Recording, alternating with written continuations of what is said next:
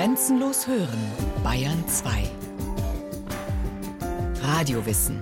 Montag bis Freitag die ganze Welt des Wissens. Kurz nach 9 Uhr und 15 Uhr.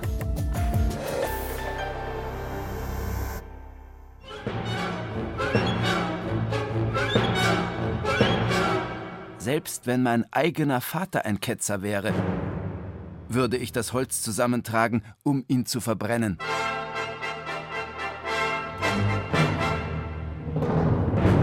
Soll der zu keinem Erbarmen fähige, von Feindbildern besessene Papst Paul IV. gesagt haben, der Mitte des 16. Jahrhunderts regierte, zum Glück nur vier Jahre. Er baute die römische Inquisition aus, steckte die Juden in Ghettos und erfand den Index verbotener Bücher.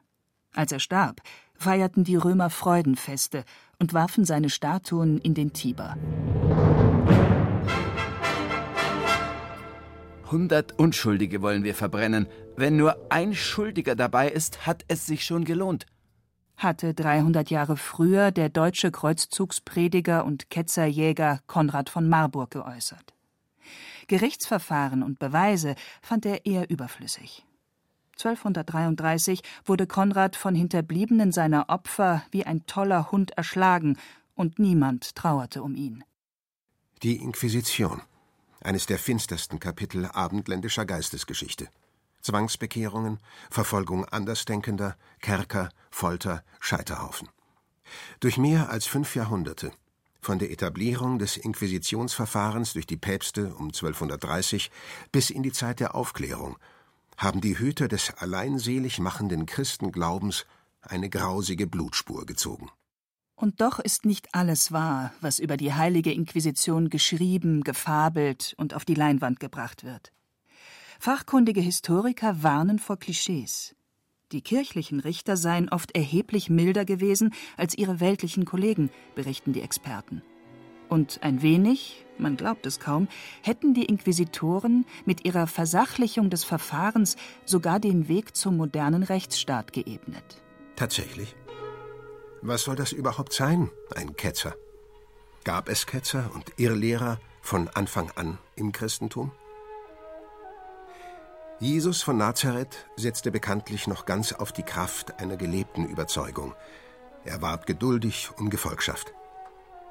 Schon in der neutestamentlichen Briefliteratur aus den allerersten Christengemeinden ist dann aber von den Verführern, den Lästerern, den Unvernünftigen die Rede, die man ausschließen muss, um die Lehre und die Gemeinschaft reinzuhalten. Ketzer sind Christen, die eine andere Glaubenslehre vertreten als die römische Kirche. Wichtig dabei ist, dass sie das öffentlich tun. Für die Kirche die schlimmsten Ketzer sind diejenigen, die versuchen, eine eigene Bewegung zu gründen. Der Regensburger Historiker Jörg Oberste betont, dass nicht jede Abweichung von der kirchlichen Lehre verfolgt wurde.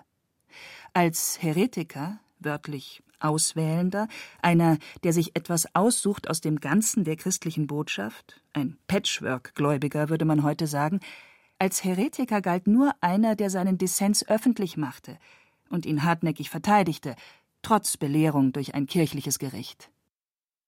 Die Abgrenzung von abweichenden Meinungen, das ist wohl eine zwangsläufige Entwicklung, wenn eine Idee zur Institution wird. Am Anfang waren die Christen eine verfolgte jüdische Sekte gewesen. Im vierten Jahrhundert, seit Konstantin, fanden sie sich plötzlich gleichberechtigt mit den vielen anderen Bekenntnissen im römischen Reich, ja sogar privilegiert ihnen gegenüber. Der Wind hatte sich gedreht. Nun begannen Theologen und Bischöfe von der politischen Macht zu verlangen, das Heidentum zu vernichten und Glaubensabweichler unter den Christen zur Raison zu bringen. Aber in die innerkirchlichen Streitigkeiten um die rechte Lehre mischte sich die Politik in der Regel nicht ein. Und die kirchliche Obrigkeit beließ es meist bei Drohgebärden, nahm aufmüpfige Querdenker allenfalls in Klosterhaft. Warum im 12. und 13. Jahrhundert aus den scharfen Reden plötzlich blutiger Ernst wurde, warum die Kirchenführung innerhalb kurzer Zeit ein perfektes Instrumentarium von Ketzerverfolgung und Aburteilung bis hin zur physischen Vernichtung schuf, das können auch die Fachhistoriker nicht so einfach erklären. Professor Oberste aus Regensburg. Die Inquisition ist zunächst mal ein Verfahren, das muss man ganz neutral sehen, ein Gerichtsverfahren, das nicht nur gegen Ketzer eingesetzt wird, der Inquisitionsprozess, man könnte sogar sagen, versachlicht die kirchliche Gerichtsbarkeit, stärkt die Position des Richters, der qua Amt ein kirchliches Vergehen untersuchen darf und das auch aufgrund von Zeugenbefragungen tut. Die päpstliche Ketzerinquisition ist nun ein Verfahren des frühen 13. Jahrhunderts, das die alte bischöfliche Gerichtsbarkeit ablöst, weil man die Erfahrung gemacht hat, dass man mit den ketzerischen Massenbewegungen des 12. Jahrhunderts aus der Sicht der Bischöfe nicht fertig geworden ist. Da zieht der Papst das zentral an sich und beauftragt eine Gruppe befähigter Spezialrichter mit der Aufgabe der Inquisition gegen die Ketzer. Bisher war es möglich gewesen, sich mit Leumundszeugen und einem heiligen Eid gegen den Vorwurf der Ketzerei zu wehren. Und die Ortsbischöfe hatten eine starke Stellung gehabt. Sie kannten die Verdächtigen zweifellos besser als die jetzt vom Papst geschickten Inquisitoren, waren allerdings naturgemäß auch abhängiger von persönlichen Animositäten und bisweilen auch bestechlich oder erpressbar. Die Inquisitoren dagegen, oft gehörten sie dem Armutsorden der Dominikaner an, brauchten sich um die Bischöfe nicht zu kümmern und konnten kirchliche und weltliche Behörden zur Amtshilfe verpflichten.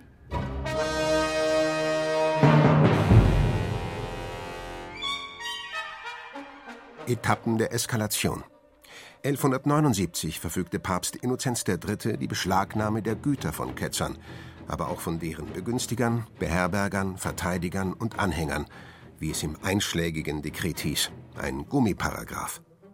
1215 schloss das vierte Laterankonzil die verurteilten Ketzer vom Begräbnis in geweihter Erde aus und ordnete ihre Übergabe an die weltlichen Gerichte an.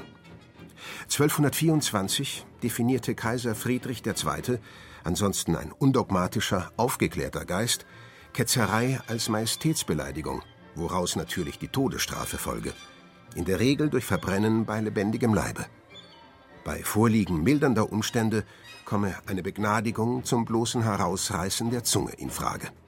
Gleichzeitig führte der König von Frankreich gemeinsam mit den Legaten des Papstes einen Kreuzzug gegen die Katerer, der mit der Unterwerfung des bis dahin weitgehend unabhängigen Südfrankreich unter den König endete. Also wieder einmal ein religiös verbrämter Eroberungskrieg, diesmal aber nicht gegen die verworfenen Heiden, sondern gegen Glaubensbrüder, Christen, die das Evangelium auf ihre eigene Weise auslegten. Der Schlachtruf der frommen Kreuzritter lautete Tötet alle. Gott wird die Seinen schon erkennen. Aber warum brach der Glaubensterror so plötzlich und so grausam los? Vielleicht lässt es sich so erklären. Im geistig regen Klima des 13. Jahrhunderts schossen Gruppen alternativer Christen aus dem Boden. Massenbewegungen wie die Katerer und die Waldenser. Sie hielten den in Besitz und Macht verliebten Kirchenfürsten den nackten Gekreuzigten entgegen, predigten eine innerliche, undogmatische Frömmigkeit und hatten auffallend viele Frauen in ihren Reihen. Diese Sekten verstanden sich ausdrücklich als Gegenkirche und Gegengesellschaft.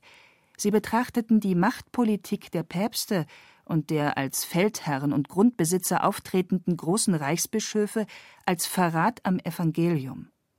Und sie empfanden das soziale Elend, das man bisher als unabänderliches Schicksal hingenommen hatte, als Skandal für eine Gesellschaft, die sich christlich nannte.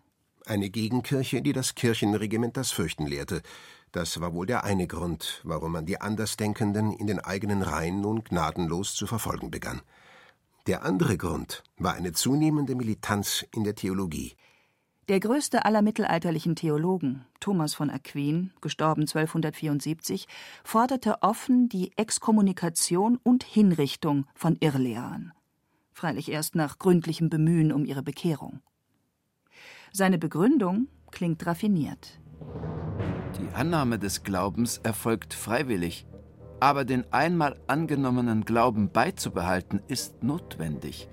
Deshalb ist gegen Heretiker Zwang anzuwenden.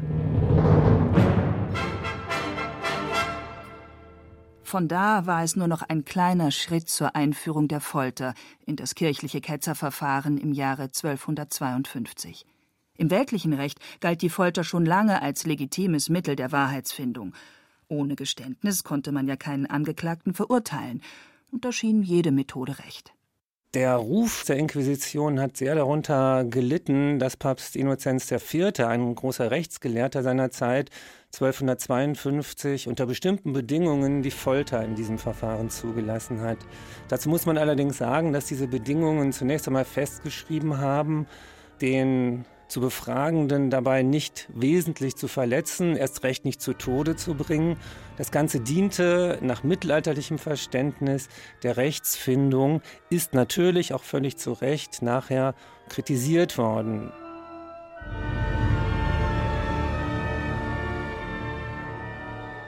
Und noch einen Grund gab es für die unheimliche Eskalation von Gewalt und Ausrottungsfantasien das mittlerweile perfekte Zusammenwirken von geistlicher und weltlicher Macht im Kampf gegen die Ketzerei. Kaiser Friedrich II., gestorben 1250, erließ die umfangreichste einschlägige Gesetzgebung des Mittelalters, die wiederum ins Kirchenrecht übernommen und damit für allgemein gültig erklärt wurde. Diese Ketzergesetze konnten anfangs sogar als Instrument der Rechtskultur gelten, Sie wollten der ausufernden Lynchjustiz zumindest ein geordnetes Gerichtsverfahren entgegensetzen. Dieses Verfahren endete keineswegs immer oder auch nur besonders häufig mit dem Tod des Delinquenten. Geständige Ketzer wurden in aller Regel stattdessen öffentlich an den Pranger gestellt, das heißt, sie mussten im Büßergewand an Prozessionen und Wallfahrten teilnehmen oder ein gelbes Stoffkreuz an der Kleidung tragen, ein ganz früher Vorläufer des Judensterns. Historiker weisen darauf hin, dass auch das Instrument der Folter je nach Region bisweilen sehr sparsam angewandt wurde. Es gab Inquisitoren, die offenbar grundsätzlich niemanden foltern ließen. Im Kirchenstaat und im südlichen Italien scheint nie eine Hexe verbrannt worden zu sein. Der Grund? Die von der Inquisitionsbehörde erlassene Prozessordnung machte Todesurteile so gut wie unmöglich. In England und in skandinavischen Ländern setzten sich die Ketzergerichte ohnehin nicht durch.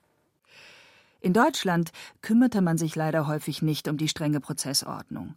Hier gab es zahlreiche kleine Landesfürsten. Die suchten sich in ihrem eitlen Machtrausch gern gegenseitig an grimmigem Glaubenseifer und gnadenloser Menschenjagd zu übertreffen. Später riefen auch Luther und die anderen Reformatoren zur Ketzerverfolgung auf. Von Anfang an hat es allerdings oft massiven Widerstand der Bevölkerung gegeben. Um das Jahr 1234 berichtet Guillaume de Puy-Laurent in seiner Chronik der Stadt Toulouse. Nach kurzer Zeit gerieten einige hochstehende Persönlichkeiten der Stadt in die Fänge der Inquisition. Und es geschah, dass sich eine Gruppe zusammenschloss, um deren Arbeit zu behindern. Sie waren so erfolgreich, dass die Inquisitoren, der Bischof und der ganze Konvent der Dominikaner die Stadt schließlich verlassen mussten. Was dem Bischof und den Mönchen dabei angetan wurde, möchte ich aus Respekt für meine Heimatstadt lieber verschweigen. Um 1485 blamierte sich der in Ehren ergraute Dominikaner Heinrich Kramer Institoris bis auf die Knochen, als er das Bistum Brixen von der Hexenbrut befreien wollte. Der Landesherr holte die inhaftierten Frauen wieder aus dem Kerker, und der Bischof bat den Inquisitor mit der Begründung, dieser sei wegen seines Alters offenbar kindisch geworden und leide an Wahnvorstellungen, sein Bistum schleunigst zu verlassen. Der berühmte Hexenhammer, den Institoris daraufhin schrieb, gilt bis in unsere Tage als Beleg für die grässlichen Ideen und Praktiken der Inquisition. In Wirklichkeit wollte er sich damit lediglich nach seinem Misserfolg ein wenig wichtig machen. Ziemlich glimpflich ging das Verfahren auch im Fall der Augustiner-Nonne Hermina aus Piacenza aus, der man 1581 vorwarf, sie sehne sich danach, protestantisch zu werden, um ein angenehmeres Leben zu haben und einen Ehemann zu bekommen. Die Strafe bestand darin, ihr den Zugang zu Büchern zu verwehren, denn nur daraus konnte sie ihre rebellischen Ideen haben und ein gewisser Cristoforo Perpignano musste 1566 in Rom zugeben, zum Judentum konvertiert zu sein. Er wurde zu fünf Jahren Zwangsarbeit auf einer Galeere verurteilt. Wäre er nicht auch noch Bigamist gewesen, wäre die Strafe milder ausgefallen. Doch damit sind wir bereits bei der römischen Inquisition und ihrer vergleichsweise humanen Rechtsprechung. Die römische Inquisition muss man aus den Bedingungen des 16. Jahrhunderts verstehen. Die päpstliche Kirche ist außerhalb Italiens mittlerweile in vielen alten europäischen Gebieten nicht mehr anerkannt. England hat sich losgesagt von der römischen Kirche. In Spanien regieren die Herrscher in die Kirche hinein, ganz ähnlich in Frankreich. In Deutschland herrscht der protestantische Glauben vor. Da kämpft auch die römische Kirche, sodass man jetzt im Jahre 1542 hingeht und zumindest für die italienischen Gebiete des Kirchenstaates eine Art neuer Institution einzusetzen, um dort die Glaubensreinheit zu überwachen. Die römische Inquisition oder das Heilige Offizium, wie es auch genannt wird, hat vor allem die Aufgabe, über die Bücherzensur die Glaubensreinheit durchzusetzen. Man darf aber nicht übersehen, dass die frühe römische Inquisition vor allem in Italien auch sehr massiv und gewaltsam gegen Protestanten vorgegangen ist.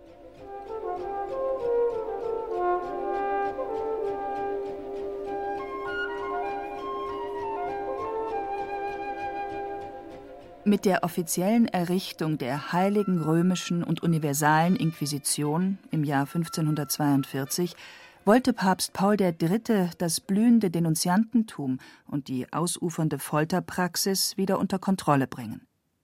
Die eher behutsam arbeitende Behörde ließ zwar auch einige Ketzer hinrichten, beziehungsweise, wenn die Anklage posthum erhoben wurde, die Leiche des Verurteilten ausgraben und verbrennen, aber das geschah verhältnismäßig selten. Die römische Inquisition setzte sich auch nicht vorrangig die Ausrottung missliebiger Bewegungen zum Ziel, sondern die Verteidigung der überkommenen Lehre und die kritische Prüfung abweichender Auslegungen. Vor allem aber die Auseinandersetzung mit der mächtig aufblühenden Reformation. Erheblich grausamer wütete die 1478 errichtete spanische Inquisition, die nicht der Kirche unterstand, sondern der spanischen Krone. Die römische Kurie hatte auf ihr Treiben nur begrenzten Einfluss. Die spanische Inquisition ist am Ende des 15. Jahrhunderts etwas völlig Neues. Und wenn man sich anschaut, gegen wen dieses staatliche Machtinstrument in Stellung gebracht wird, dann sieht man nicht mehr die klassischen Glaubensfeinde, Ketzer etwa, sondern sieht man vor allem die großen Bevölkerungsgruppen der sogenannten Neuchristen in Spanien. Das sind konvertierte Juden oder konvertierte Muslime aus dem südspanischen Bereich, die sozial gesehen geächtet werden und von der neuen Art der Inquisition verfolgt werden. Man warf ihnen vor, heimlich ihren alten Glauben weiter zu praktizieren. Später scheint man auch in Spanien mit den Todesurteilen vorsichtiger geworden zu sein. Im 16. und 17. Jahrhundert, als es kaum mehr getaufte Juden und Muslime in Spanien gab, und stattdessen gegen Gotteslästerer, Lutheraner, Atheisten verhandelt wurde, gab es nach jüngsten Forschungen exakt 44.647 Inquisitionsprozesse, von denen aber lediglich 1,8 Prozent mit einer Hinrichtung endeten und weitere 1,7 Prozent mit der ersatzweisen Verbrennung einer Strohpuppe, weil sich der Angeklagte rechtzeitig davongemacht hatte.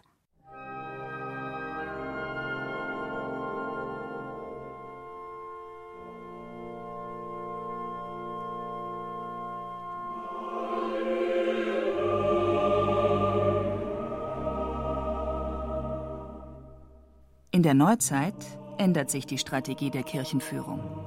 Bindung des Gewissens statt Drohung mit Kerker und Scheiterhaufen. Auf dem Zweiten Vatikanischen Konzil 1962 bis 65 wird vollends ein erstaunlicher Sinneswandel sichtbar. Die katholische Weltkirche bekennt sich zur Religions- und Gewissensfreiheit. Die Wahrheit soll verkündet und vorgelebt, aber niemandem aufgezwungen werden. Gleichzeitig verbreitet sich auch bei kirchentreuen Theologen, bei großen spirituellen Lehrern und modernen Mystikerinnen eine neue Sicht von Ketzerei.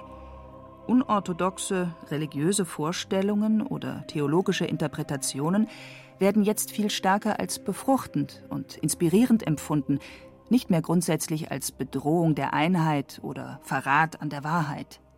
Die päpstliche Ketzerinquisition ebbt im 16. Jahrhundert ab mit der Erfahrung, dass man der protestantischen Abspaltung wirklich nicht Herr werden kann, verliert auch das Papsttum an Rückhalt in verschiedenen europäischen Nationen und kann außer in Mittelitalien die Idee der Inquisition gar nicht aufrechterhalten.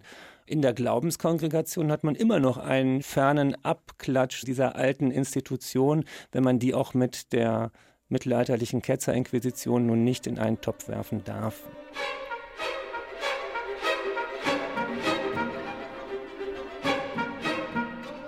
Noch etwas ist neu.